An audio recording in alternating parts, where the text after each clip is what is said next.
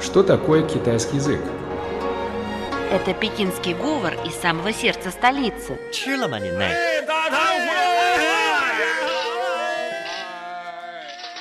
Это язык южных красавиц. 欢迎光临，侬好吧？侬欢喜上海吧？ Китайский – это шутки и скороговорки. 扁担长，板凳宽，扁担没有板凳宽，板凳没有扁担长。 а также древняя поэзия.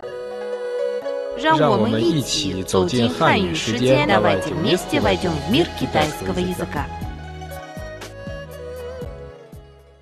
Здравствуйте, уважаемые слушатели! Мы очень рады вновь встретиться с вами в программе «Мы все говорим по-китайски». У микрофона ведущая Наташа и Вячеслав.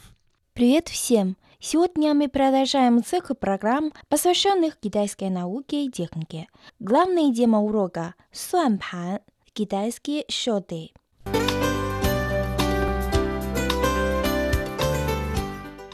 А сейчас, дорогие друзья, начинаем новый урок. Главная его тема – суанпан, китайские счеты.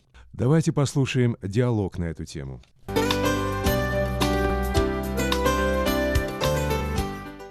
李娜，我昨天看了一个纪录片，原来中国在研制第一个人造卫星的时候，大量使用了算盘，很多人一起打算盘的场面真是壮观啊！没错，因为当年的条件有限，中国在研制首颗人造卫星时，很多复杂数据是靠古老的算盘计算完成的。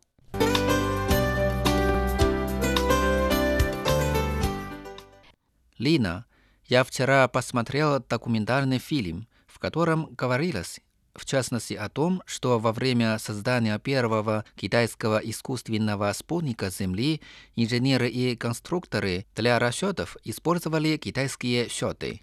Десятки человек вместе считали на счетах. Это зрелище произвело на меня глубокое впечатление. Это действительно исторический факт. В то время страна испытала трудности, технические возможности были ограничены. Китайским специалистам пришлось выполнять многие сложные расчеты на дошедших до нас из глубины веков суанпан.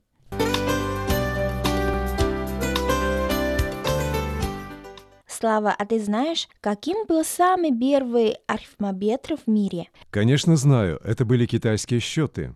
Правильно. Китайские счеты на китайском языке звучат как суанпан. Первый иероглиф суан произносится в четвертом доне, носит значение считать расчеты. Второй иероглиф пан произносится во втором доне. В переводе на русский язык это будет тарелка, тарелочка. Суанпан – китайские счеты. Они обычно сделаны в форме квадратные тарелочки.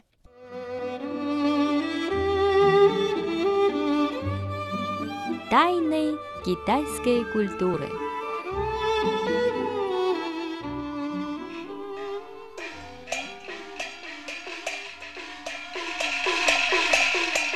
Тайны китайской культуры.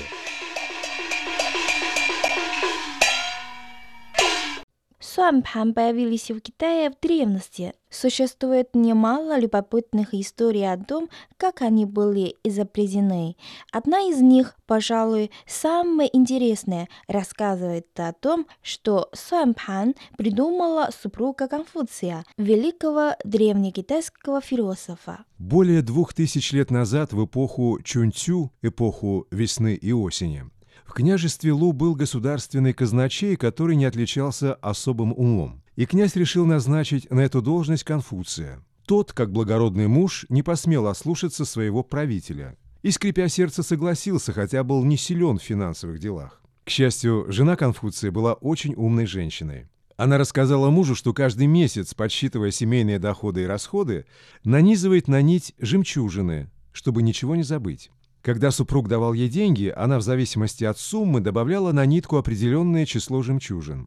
А если тратила деньги, то снимала жемчужины. В результате она никогда не ошибалась в своих подсчетах. Жена посоветовала Конфуцию сделать то же самое. Конфуций обнаружил, что таким способом, если говорить современным языком, возможно складывать и вычитать только числа единичного разряда. А как же быть тогда с десятками и сотнями, задумался Конфуций. И опять ему помогла его жена. Со смехом она предложила Конфуцию взять для счета сразу несколько нитей. И тут его осенило. Он решил, что одну нить можно использовать для счета единиц, другую для десятков, а третью для сотен и так далее. В итоге у Конфуция получился прообраз Суань-Пань. На радиоуроке «Большая перемена» Поэзия музыка, отрывки из кинофильмов.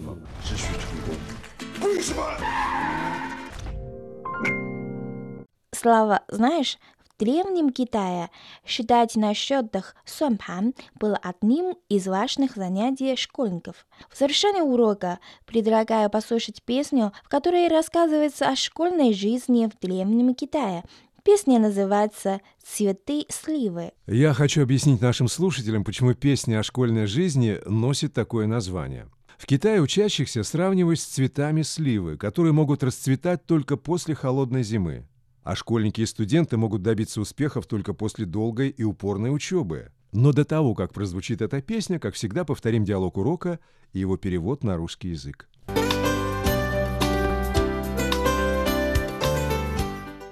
李娜，我昨天看了一个纪录片，原来中国在研制第一个人造卫星的时候，大量使用了算盘，很多人一起打算盘的场面真是壮观啊！没错，因为当年的条件有限，中国在研制首颗人造卫星时，很多复杂数据是靠古老的算盘计算完成的。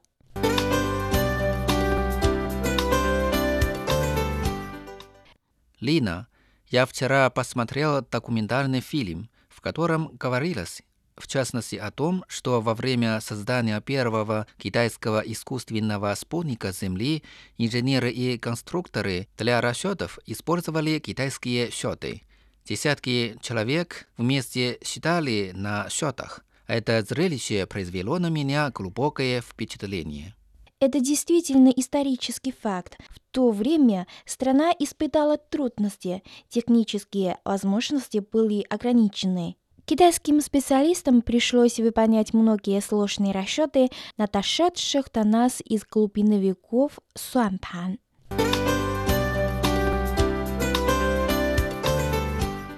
Дорогие друзья, наша сегодняшняя программа подошла к концу. Спасибо за внимание и до новых встреч.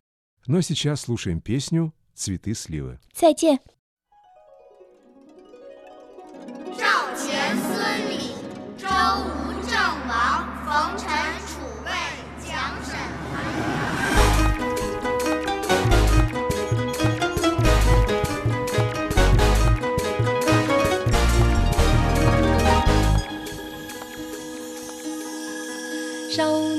上学堂，背诗文，头仰那黄松，眼眸蒙天笔，算盘珠敲得琵琶响。